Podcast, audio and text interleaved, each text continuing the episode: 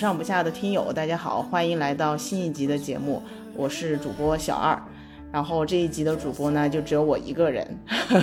然后这一集的话题其实是，呃，跟最近的两个新闻比较有关系。一个是之前在人物的那个公众号上发了一篇文章，是关于那个寒门弟子上名校，分析了一些就是家庭情况对很多去到名校的人，他们怎么去适应大学生活和职场规划的一些呃不同的轨迹。所以当时我看到那篇文章，觉得还挺有挺有感触的啊。第二件事情是最近张雪峰不是在回答一个。考生家长对于选专业的时候就说：“哎，新闻学一定不能选。”然后这件事情也跟我很有关系，因为我当时学的就是新闻学。所以这一集呢，我请到了一个我的好朋友吧，也算是我觉得是我认识且关系比较好的朋友当中，学历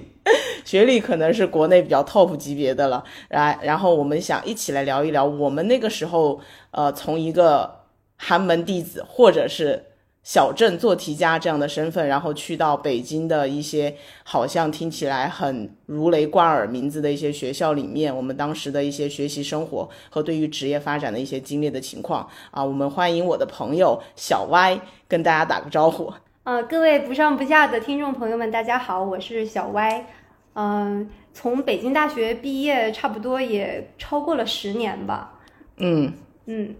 我是来自东北的一个省会城市，然后当时考入北京大学就读的是经管类的专业，后来也有出国读了研究生，去美国读了经管类的研究生，然后回国之后从事过呃管理咨询行业的工作，以及呃在互联网公司也有做过高管业务助理这样的啊职位。嗯。好的，欢迎，好尴尬，一些欢迎，因为只有我一个人在这当捧哏，就觉得好尴尬呀。哦，但但其实我觉得当时我们是在同一家公司工作过的，我觉得那家公司也很厉害，就感觉是有很多好像学历很高，一些都是那个国外留学的一些同事。然后现在呢，我们也很像啊，其实你可以，你介意吗？就是我们现在都是属于无业，是的，不介意。对，就就我们现在都属于就是刚刚辞掉上一份工作，现在还在还在游行的一个状态。对的，所以其实嗯，对于他这种学历来说，不知道现在有没有什么压力，我们可以等一下再聊。对我们这里再披露一个秘密，这个秘密就是小歪同学不仅是北大的，他还是当年他们省的高考状元。这应该是我认识的第二个高考状元，因为当时我们班上有一个人是河南省的高考状元，哦，我觉得他特别厉害，他也是文科状元，然后我当时就有点怀疑他为什么要来我们学校，就哎对哈，他当时为什么？对他，我觉得他也是就是一腔热血，或者是他估分，那个时候你们是不是是不是都是估分报志愿？其实我们四川那时候已经是。全公开，就是你知道你的成绩，知道你自己的排名，你也知道，而且还可以填五个平行志愿。就是当时是三个平行志愿，就是没有什么第一、第二、第三那种，就是都是平行志愿。嗯，所以我们就是你当时知道你得状元的时候是什么样子的心情？你是说出分当天还是什么时候？就是你知道你是状元的时候，就出分当天嘛，就当天。我记得不是零点可以查分嘛？电话查分，当时啊，对我我是在网上查的嘞，我还是去网吧查的。对，当时我就我就想说啊，零点要查分，我就那天嗯，我就说我一定要等到零点查了分再睡嘛。然后在八点的时候呢，就开始看杂志。然后就消磨一下时间，就在静静的等那个零点，零点的到来。那个时候你已经报志愿了吗？当然，因为我们是估分报志愿。那个时候你报的是啥？呃，我的呃我的第一志愿有三个平行志愿，然后我报的是北大，嗯，复复旦，嗯，和东北财经。这个差的怎么怎么这么？你就想学经济是吧？对，我当时报的专业都是经管类的专业。然后呢，我是觉得。我怕我估分有失误，我就特别怕这一点，我就觉得，而且是文科比较那个啥，是吧？就有一些主观题，就是有的时候你也很难说了，那个老师这个多给一分少给一分的这种。然后呢，嗯，我的想法是，E P A 段的这三个志愿至少一定要给我兜住，我一定不会复读。啊，对，所以就报一个相当保守的，嗯就是第三志愿嘛，嗯就是第三个志愿。嗯，然后当时我的老我的班主任说，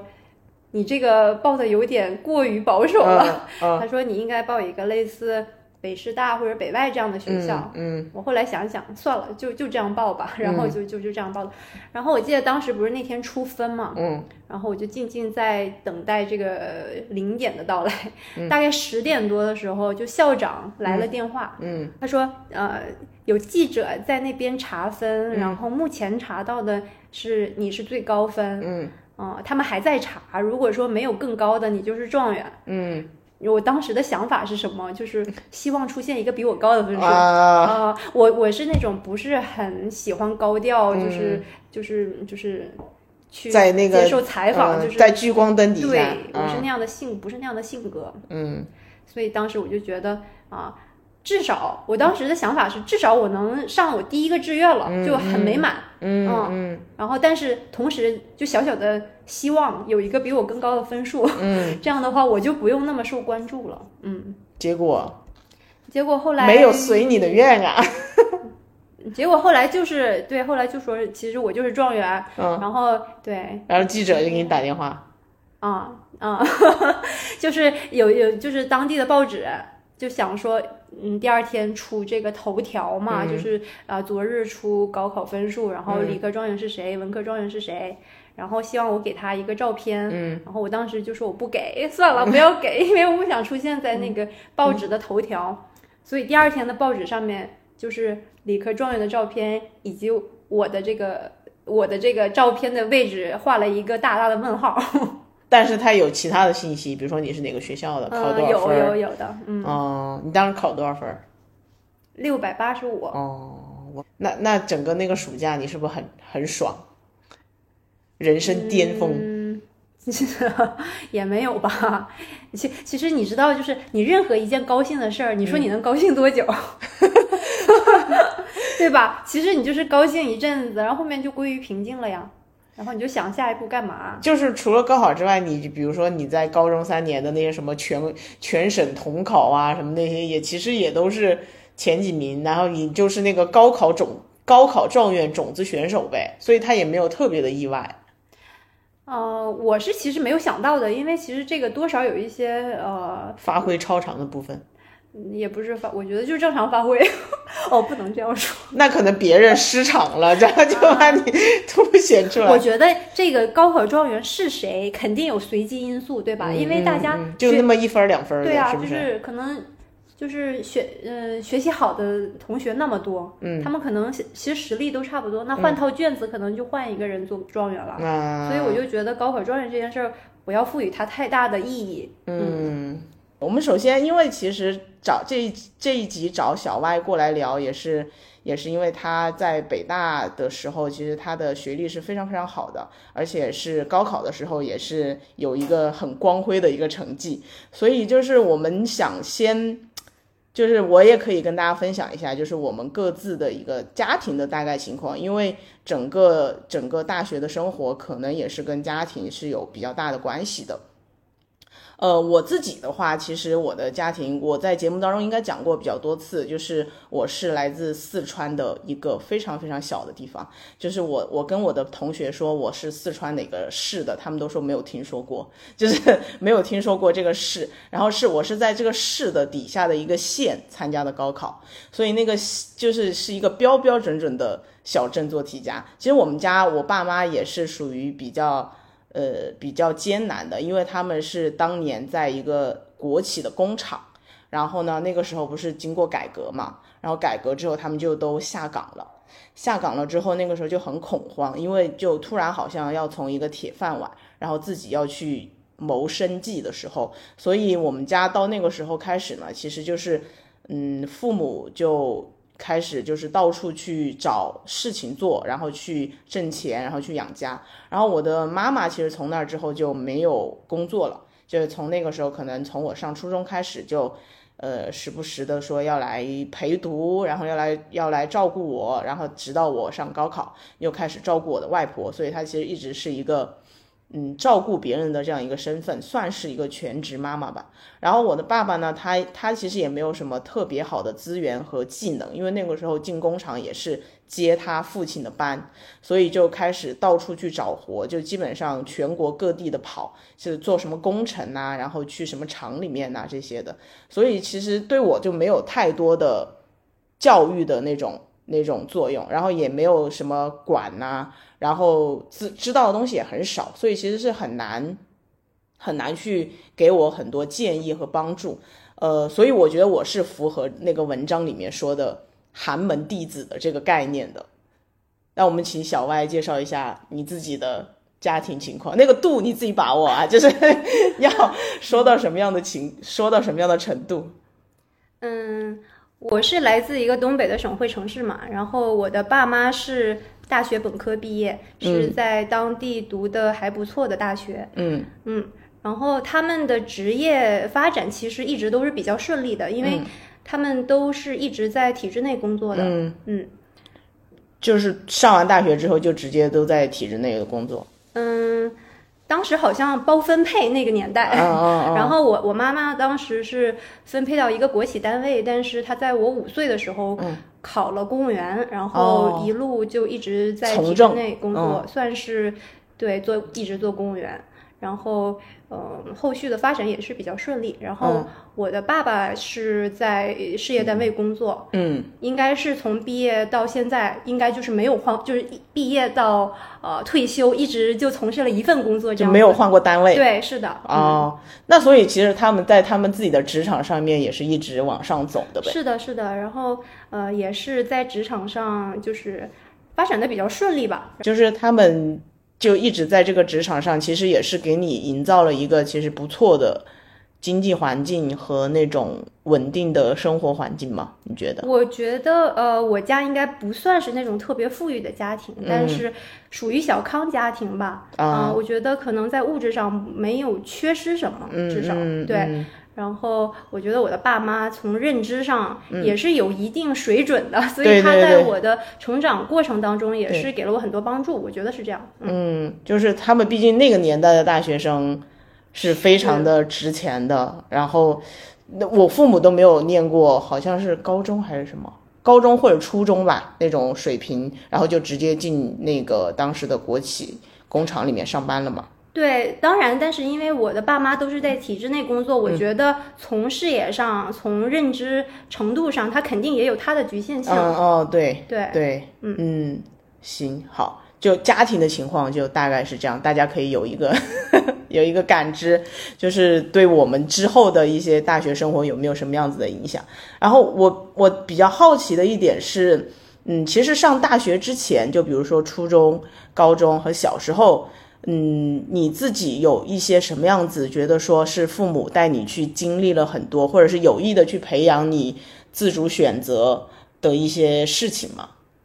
嗯、我觉得在职业理想上，我在高中以前的阶段没有做过过多深入的一些思考。嗯是，但是呃，怎么说呢？在一些潜移默化层面，我的爸妈会带我出去旅行，包括出去海外旅游。嗯嗯，在呃，就是让我接触了一个更广阔的世界。在这个层面上，我觉得他们还是做的比较好的，哦，那频率呢？大概是就一年去一次，没有一个固定的频率，但是呃，至少两三年可能会去一次比较远的地方。哦，就他们带着你，其实也没有什么目的，就只是说出去玩一玩，见，见世面。是的，对，啊其实是家庭旅行的形式了。只不过我觉得，就是呃，出去旅游，然后看更广阔的世界，这个本身可能会呃，让你对这个世界的认识会更加就是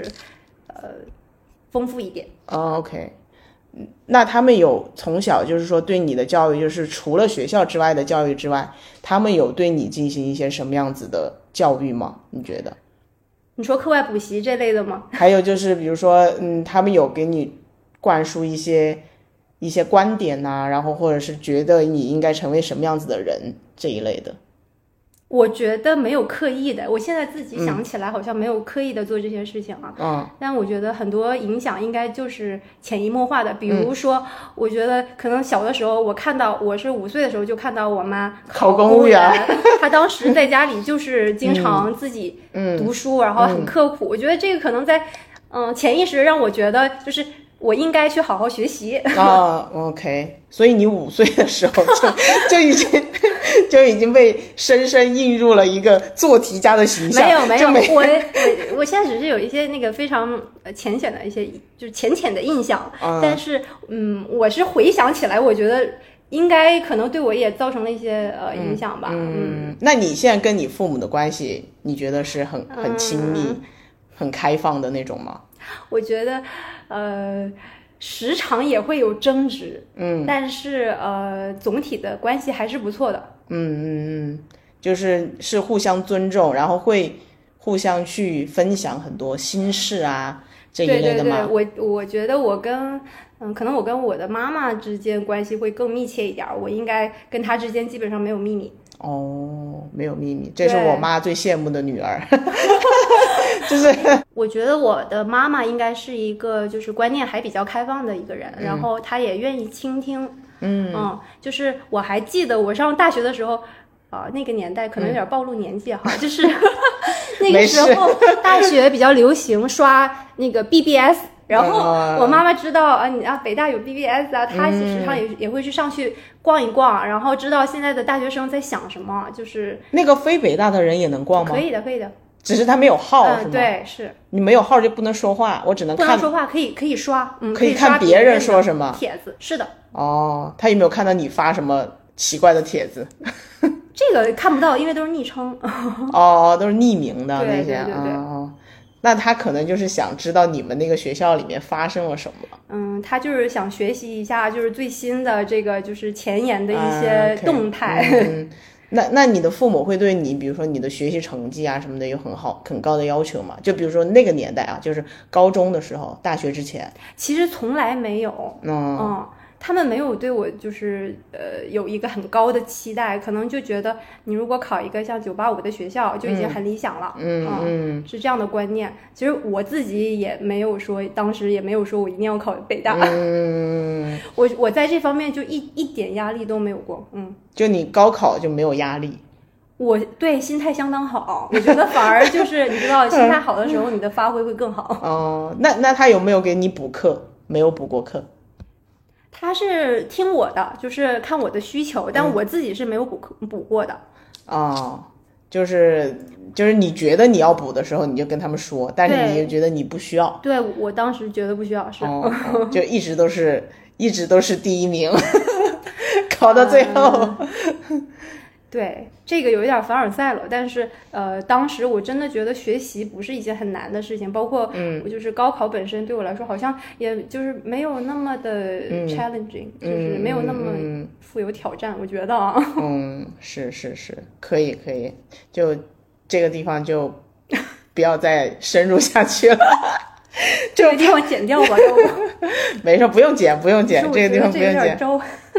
我经常这样说嘛，我经常在节目里面说，其实真的就是真的学习好的人，或者他考得很好的人，其实可能没有那么大的压力，因为很多事情你一旦给自己把那个压力值上的很大的时候，你就很难做得好了。这个就是所有事情都通用的一个点。对，我觉嗯得不光是学习，其实你后来也会发现你，你好多东西，你可能越在意它，它可能越容易出错。对，嗯嗯，对，我的经历可能就跟你不是很一样了。我觉得我上大学之前，我都没有出过我们四川，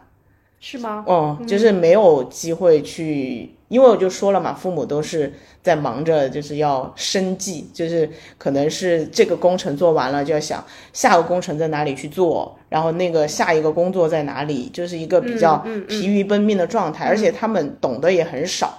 所以其实我们的。我觉得我们虽然你家也不是属于那种说特别有钱，或者是那种经济条件特别好的那种家庭，但是跟我还是会有一点不一样的这种感受。就是我在上大学之前，确实是觉得我自己是很封闭的，但但是那种封闭其实是很舒服的，因为你周围的人，就是你就是你那个圈子里面最厉害的人。就是你并没有去跟超过这个圈子的人有对比，所以那个时候一直就活着，就是我就是永远都考第一名，我就是我们那个高中里面最厉害的。但是你要知道，我们那个高中那个地方就很小嘛，其实我们没有去看到外面的世界的时候，可能这个就会到对我们后面去上大学有一个更大的冲击。我觉得那个文章里面表达的有一点比较重要的，也是这个部分，是我们在上大学之前，确实是从来没有去有机会去了解这个世界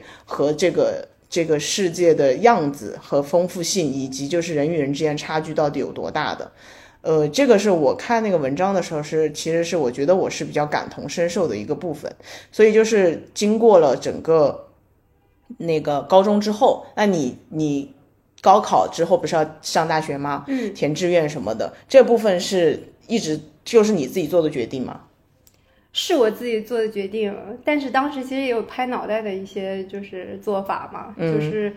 其实你想我们。我不知道你怎么样，就是我高中阶段其实对各个专业具体是学习什么没有什么概念啊，就是凭想象，可能你会看一些影视作品，对吧？然后你想象在公司里工作是这样，然后你如果做金融是这样子，其实可能有跟实际会有很大的差距，嗯，但是你是这样去理解这些专业的，嗯，对吧？然后我记得我当时报专业的时候，其实就排除法，然后最后报了经管专业，就不想学什么，然后最后不想学什么，不想学理工科。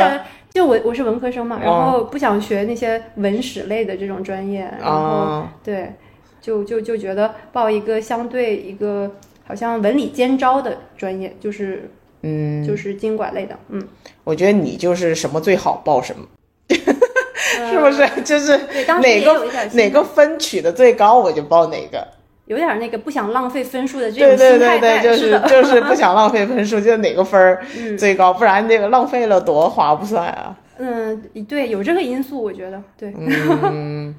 我就是我就是，虽然我没有受到很多父母的教育，但我不知道为什么我那么有主见。嗯，就是我报这个专业，就是现在张雪峰说你就不能报的那个。但他讲的应该是说近年。不太好吧？对，就是我们当年，我现在回想起来，其实我觉得当年去报这个专业也有一点就是冲动，嗯，或者是就是确实是了解的不够，嗯嗯。所以我父母虽然也觉得说啊，你报一个这个，你以后要干嘛？就是对于就业来说的话，他们也是没有把握的，嗯，但是他们又没有足够多的信息。和那个权威来制止我，就比如说，如果真的像张雪峰说的那样，要拿个砖头把我敲晕，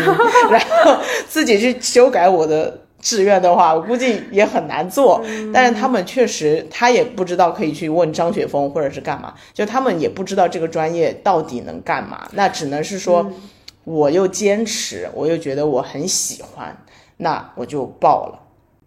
是，我觉得当时可能就是你报专业的时候有一个影响因素，就是你的老师的视野怎么样，对吧？就是可能你在一个呃，比如说大城市的重点中学，那可能老师会了解以前的学生去向，他们后来从事了什么职业，可能会给你一些建议。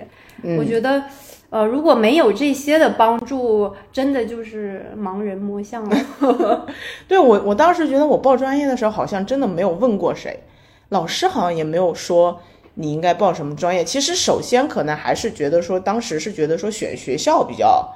就是你要选一个名牌儿，然后是那种很很厉害的那种学校的那种感觉。然后其次可能才去考虑里面的那些专业。但我当时是定了这个专业，我才选的那个学校的，因为那个学校就是这个专业就比较好的嘛，就是对，就是比较好的，所以就是很。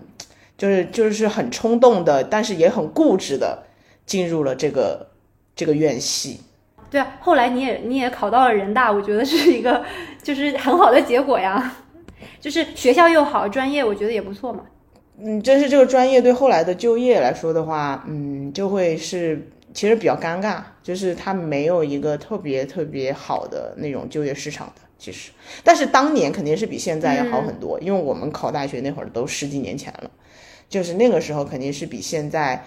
就是包括文科类的就业其实是好很多，因为我我高中是学的理科哦啊，，所以我的那嗯个、那个成绩是可以去很多那种理工科的明白院系，可能对你后面去就业是很好很好的一些一些专业。嗯，对，这里边其实有一个问题，就是你你在报考大学，就是选专业的时候，嗯、到底要以自己的兴趣为导向，还是说以就业为导向？这个我觉得很难有一个标准答案。对，嗯，因为我身边也有这样的例子，就是我们这个专业算是比较好就业的专业嘛，但是也有一些其实当时就为了不浪费分数，然后报考这个专业，其实后来发现不太喜欢这个专业的这样的这样的朋友，嗯，呃，后来。就是工作了一两年，就是转行，完全做了一个不相关的行业的这样的例子，我也是有看到过，嗯嗯，所以，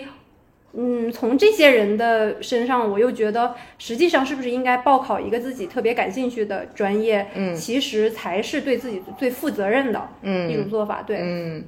但问题就是中国的这种教育系统里面很难在你上大学的时候就发现你自己喜欢的什么啊。对，因为你做的都是同样的是题，就比如说对我来说就一直在做那个题，嗯，做十年做十二年，你其中又没有时间去干别的，或者你也没有条件去干别的，是。嗯，我现在就有一个反思，我觉得高中以前的阶段，其实很浪费，比起就是说比起努就是努力做题，嗯。其实可能更重要的是你要找到人生的方向。我觉得这个可能很多人都没有意识到，在那个阶段，对。嗯，所以这就跳入到我们下一个阶段，就是嗯。我们进入到大学校园的时候的那一种，我觉得是他是有一段时间的那个迷茫和那种，就是就像那个文章里写的是，我是好像进入了一个迷宫，嗯嗯，但这个迷宫，我可能从我在上大学之前，我的路就只有一条，是。我就只有一个目标，我就是每天做题，我就是高考要考好。嗯。突然，这个迷宫的这这条路前面到了一个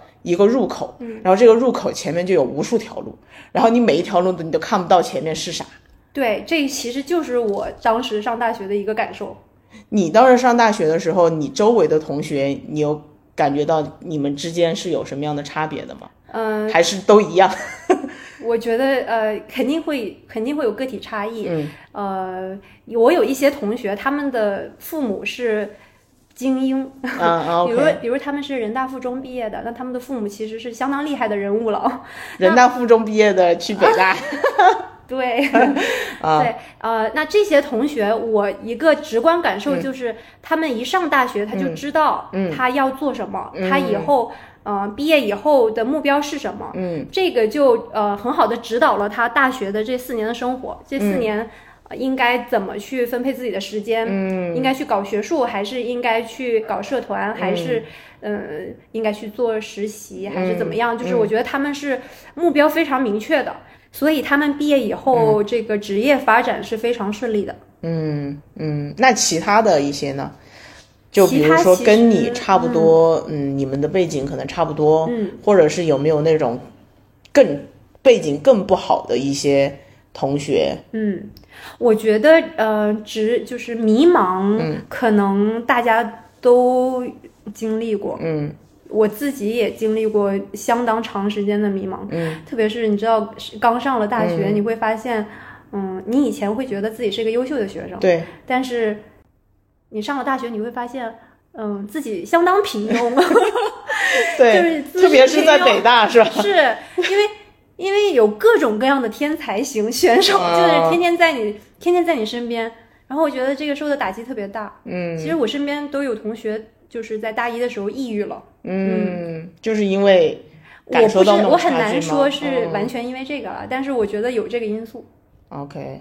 那那对他们来说，整个大一大二的生活其实是很像无头苍蝇一样。我觉得我自己也是呀。其实，其实大学的时候，真的，嗯，很多时候你会受你的圈子的影响，就是，嗯，你有一群好朋友，嗯，然后你们会一分享一些信息，然后就是说讨论说，呃，那我们应该怎么去，呃，去就这个阶段应该好好学习，这个阶段是不是应该去找实习？嗯那大家一起去找，嗯。就是会影会受这样的影响，然后。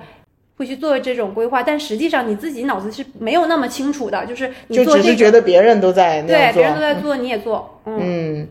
但是因为其实周周围都是聪明人，你要是去做，往往也有个好结果，但是你不知道，就是你为什么为做这个？什么在做这个事情，嗯就是真正这个道路指向哪里？就毕业以后，嗯，要从事什么很就是什么职业，嗯我觉得当时是没有想清楚的。嗯，那你在毕业的时候有有想清楚吗？就是你真的要从这个学校离开的时候，嗯我嗯，我觉得很难说是百分之百想清楚了。啊 我我我本科毕业以后是先工作了，后来才出、嗯出去读的研究生。哦嗯，，OK，对，因你为的工作就是咨询管理类的，对对对，是吧？管理咨询类的哦公司是那种大的公司还是小的公司司啊？是国际型的大企业。嗯，嗯，那个时候就是你就是已经决定说你是可以去工作的状态了。其实我觉得可能是因为身边的好朋友好多都工作了，然后哦，自己也那时候不是还是要保研、考研什么的吗？哎，我们好像还就我我们呃分布还比较平均，就是什么方向的都有。哦，就是那就基本上你这个觉得说你周围这些人其实都是进入职场的比较多。嗯，对。然后我们当时一起找工作。嗯，然后其实我为什么找这个管理咨询类的工作，也是就是身边的同学好像觉得这个方向好，然后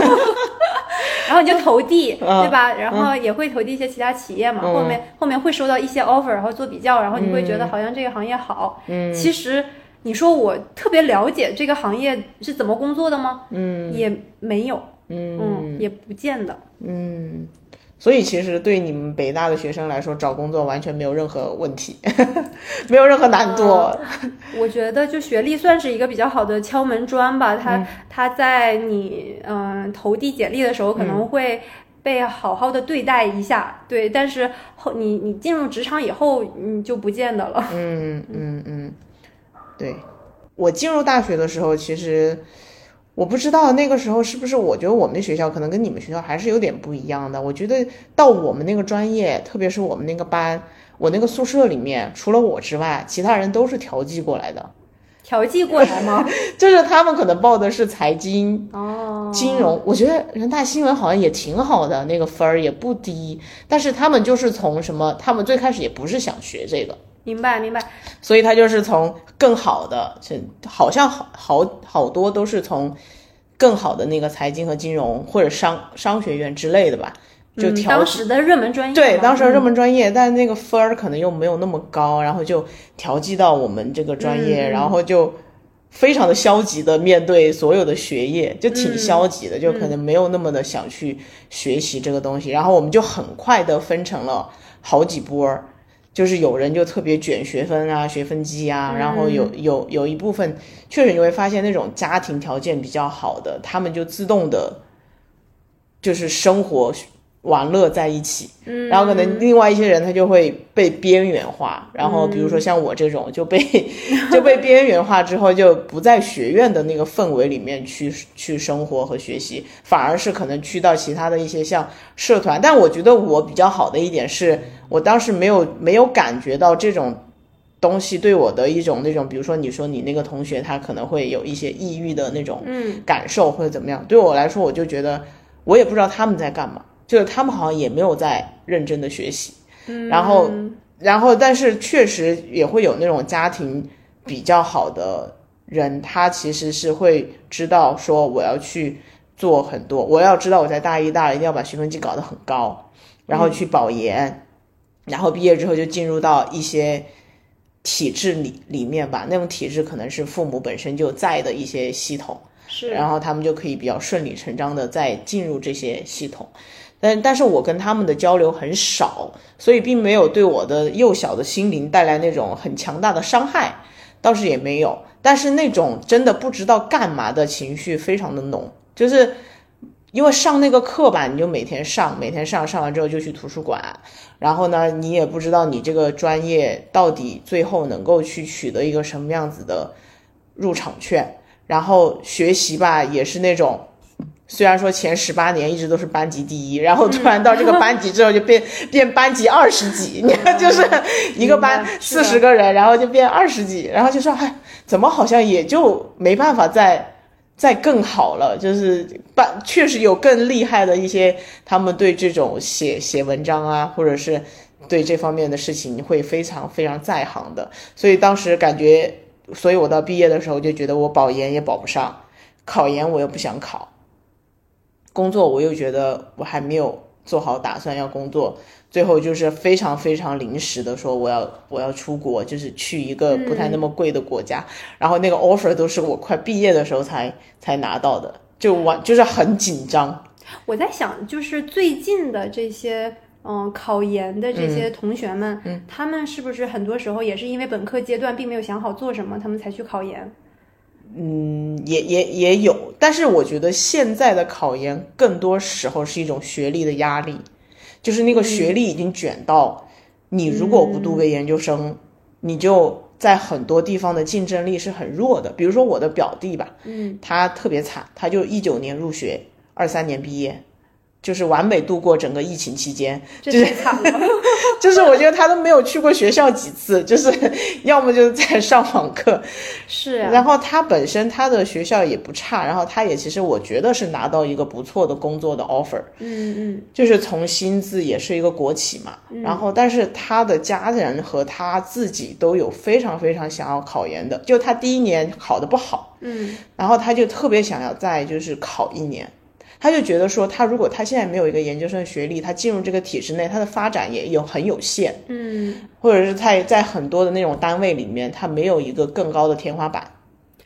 嗯，可能也有这样的因素。嗯，嗯，当然就是去延缓就业这个事情，也是很也是一个很重要的因素，因为现你现在的市场环境就是这么的不好嘛。对，所以其实我自己的一个反思就是。嗯，你到大学以后再去探索这些职业理想、职业方向，其实有一点晚了。嗯嗯，应该嗯，如果说你能把这个过程前置到可能高中之前，那你一上大学你就知道你应该做什么。嗯，但是我们我我们就是不知道嘛。我们确实不知道，而且而且现在这个录取机制是不是嗯可以报好几个专业，然后你其实并不知道上大学能被哪个专业录取，而且还会被调剂啊！就是我的室友们都是被调剂过来的，只有我是一个人是就是第一志愿填的这个专业。对，这个就是也算是一个变量，就是就是你的分数你又没达到，然后你可能，而且很多时候感觉上那个专业和你最后的职业。就像你说的，它不是一个对等的关系。其实当时就很听很多人说啊，专业不对口很正常，就是你最后的工作跟你的专业不对口也是很正常的一件事情。是的，其实这一点是的。但是我我现在的感受是，我觉得这个还是很重要。就是你进入社会的时候的那个你学的什么专业，跟你除非你是考公务员啊，或者是什么，可能他。大部分专业是不是都能考公务员？然后你做的那个工作其实跟你那个专业没有什么特别直接必然的联系。我觉得可能呃过去，嗯嗯，可能比如几十年前，你学习一个专业，你可能真的是学习这个专业知识。嗯，现在更多的我觉得可能是，呃，大学阶段你更应该去拓宽自己的认知边界。嗯，这个才是你以后的这个职职业竞争力。嗯，对。嗯，这个肯定是，就是比如说现在说为什么就是说什么学历无用啊，然后学这个东西到底有什么意义？就现在很多讨论的问题嘛。其实一个比较主流的观点就是说，大学里面教你的并不是一套非常非常就是那种很实际的一个一个工具或者什么样，而更多的是从你的思维模式和你去思考问题的方式上面去对你有一个改变和进化。但是我后来回过头去看的时候，我觉得很多人做的工作还是会跟你，就是当时的那个专业，我觉得也不是说你掌握了那套技能，而而就是你的那个资源，嗯嗯，你的那个当时去了解的东西和你们就是你整个要按照前人走的路，或者是按照旁边的人走的路，去大家就是在这样的一个一个框架里面去做事情了，就就很明显的会知道，就比如说做金融的，那肯定就是。嗯，大部分人是去做金融的，学法律的，大部分人就是会去做那些法律，学计算机的就去做计算机。对，嗯，从事自己所学的专业，这个可能就会比这个路就会比较顺嘛，就比较容易一些。嗯，但是就是说，呃，你想或嗯、就是你学的不是这个专业，但是你想从事这个职业，其实不是不可能。哦对对对对现在是这样。对，就如果说你真的就是想做那个职业，你对它是有热情的，那你肯定是可以去，就就你没有学这个专业，并不会成为一个障碍。对或者是大部分时候还是有机会的。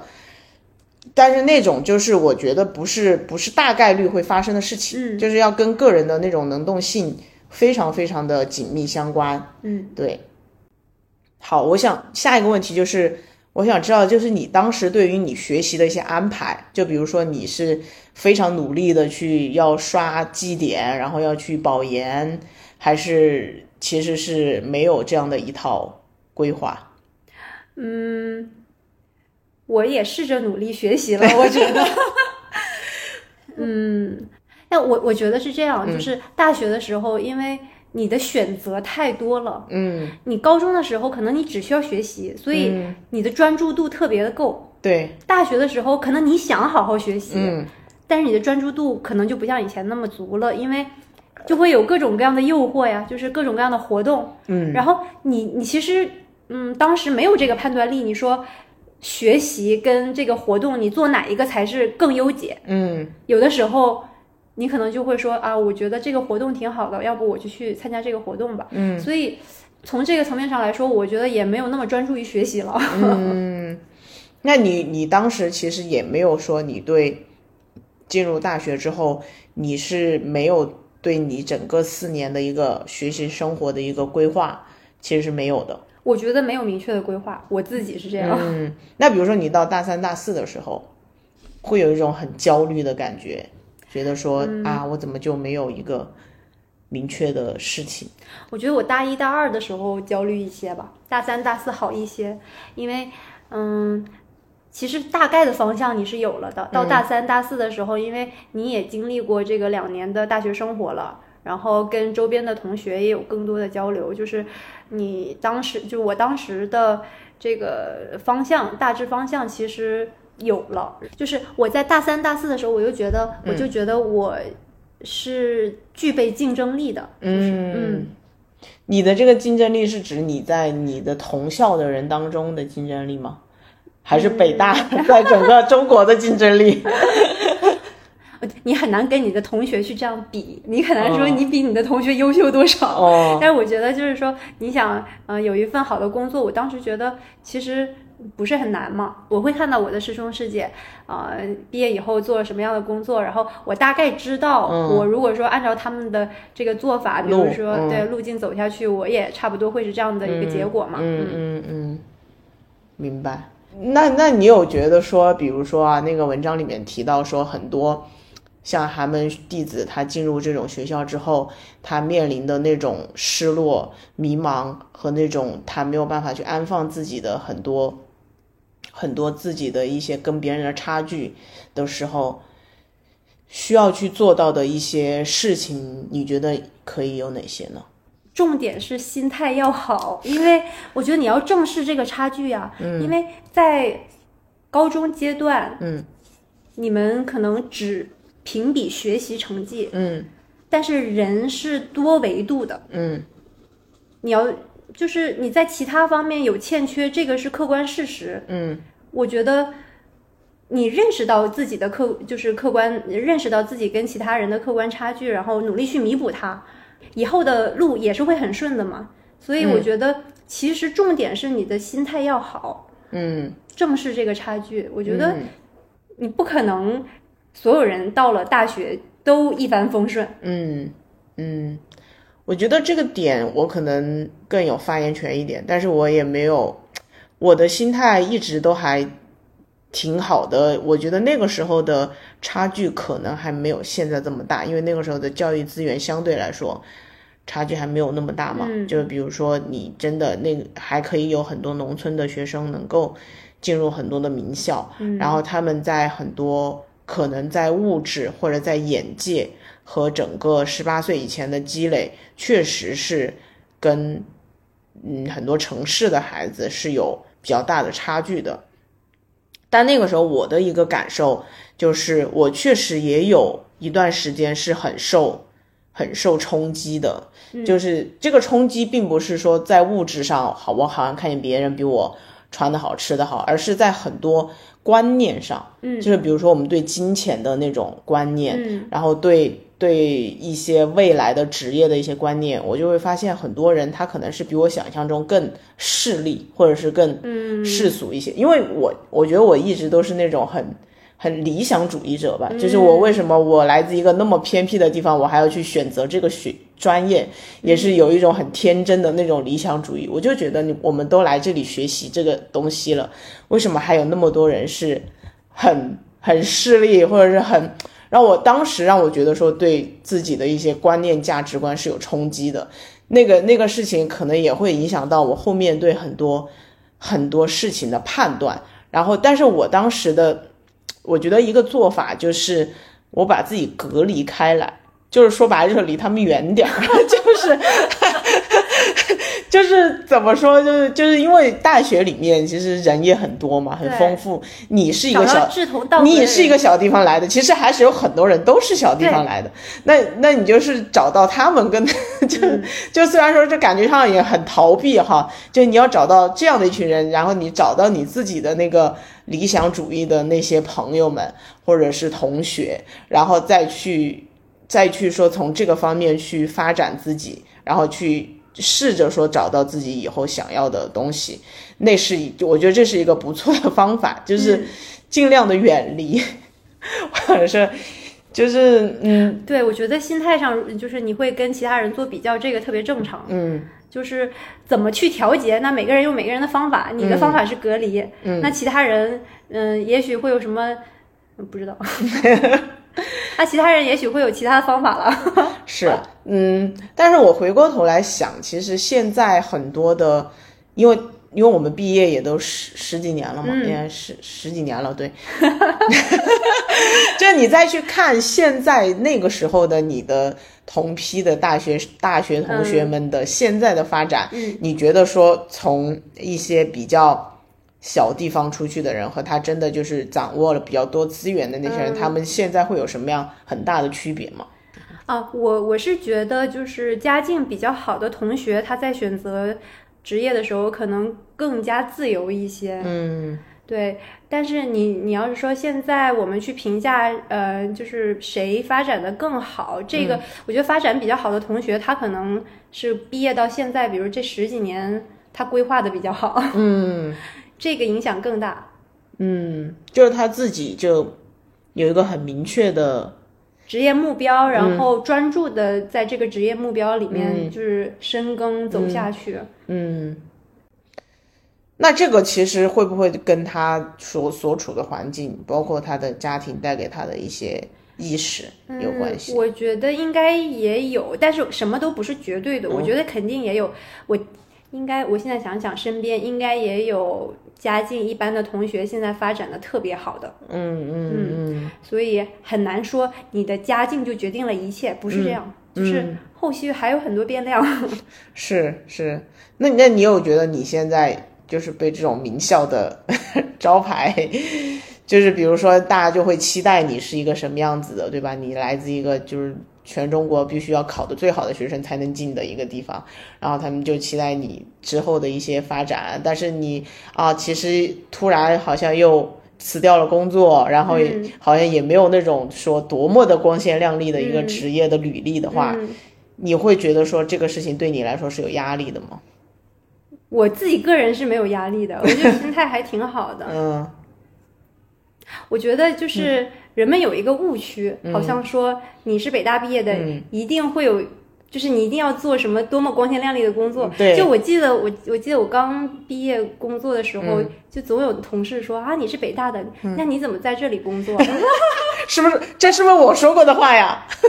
感觉这可能是我 说过。就类似有这样的场景会在。嗯。然后我我我听过几次这样的评论，然后我就在想，你到底去的都是什么样的公司？哎，就是说人们会有一些想象，嗯，就是往往可能。不是名校毕业的同学，可能这种想象更多一点，就是他可能会遐想说，哎，北大的话就应该从事一个多么高大上的工作，就是当总经理、总监，啊然后 对吧？世界五百强，要不然就是国企一把手。就是他们在他们的观念里，似乎就好像说，真的有一个什么特别的职位是只是是给北大的同学独，就是是北大同学独享的，就是嗯。是北大清华同学独享的，嗯。这样。但实际上，嗯，我觉得他这个学历这个事儿呢，只是一个呃比较好的敲门砖，他在嗯。他给了你一些，呃，他可能给了你更好的机会，嗯，但是这个这个但是这个路还是要自己一步一步走下去，嗯，还是要从从头开始做嘛，你不可能一口吃成个胖子。就它中间还是就是你站在了一个起点上，中间还是会有很多的岔路，对吧？当然当然，当也然，会有上坡下坡，有些人也最后也不知道走到哪儿。高考也只是一个人生阶段嘛。那嗯那个时候可能，嗯、就大家走到了这个岔路里，嗯然后接下来还有很长的路要走呢。嗯就是不是说好像你考上了好大学就一劳永逸，永、嗯就一劳永逸了，绝对不是这样。嗯，对我我也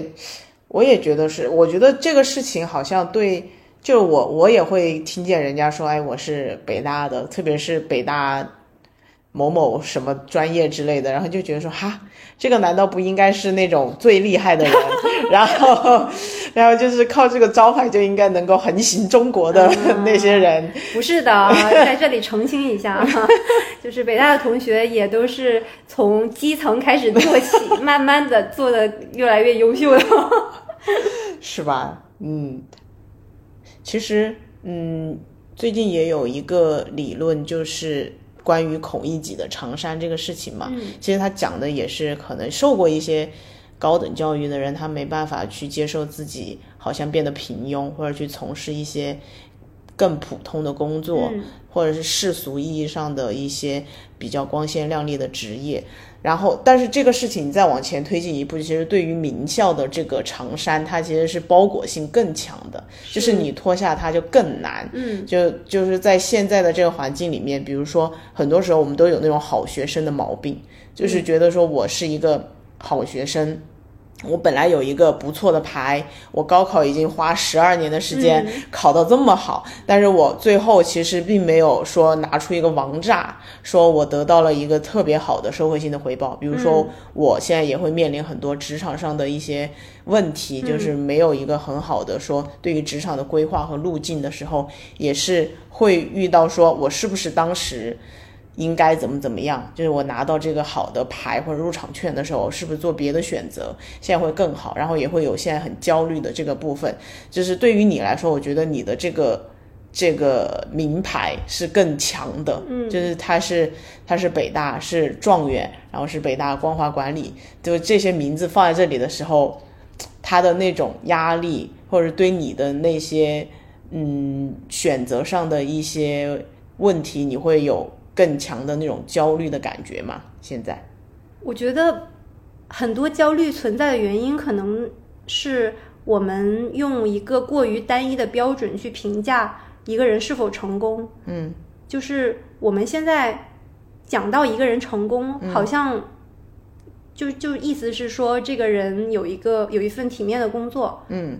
有不错的收入，嗯。就是就是这样的一些标准去衡量它，就我觉得这样的标准本身就已就有一点狭隘，嗯，它其实就是用一个单一的标准去衡量这个人成不成功，就好像我们在高中的时候以学习成绩这个单一的标准去衡量这个学生是优不优秀一样。实际上，我觉得